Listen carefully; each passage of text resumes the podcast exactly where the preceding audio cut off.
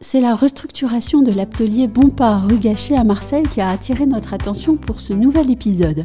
Il s'agit d'une ancienne usine de meubles située en plein centre de Marseille et qui date des années 1920.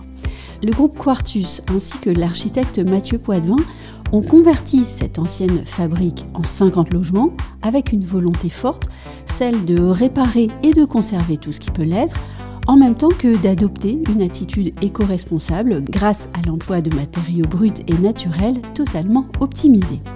L'immeuble répond aussi aux nouvelles attentes des habitants en termes d'usage, donc des logements à taille généreuse qui répondent aux besoins des familles, avec des espaces privatifs extérieurs pour tous, une piscine, un solarium, des potagers mutualisés et une salle commune.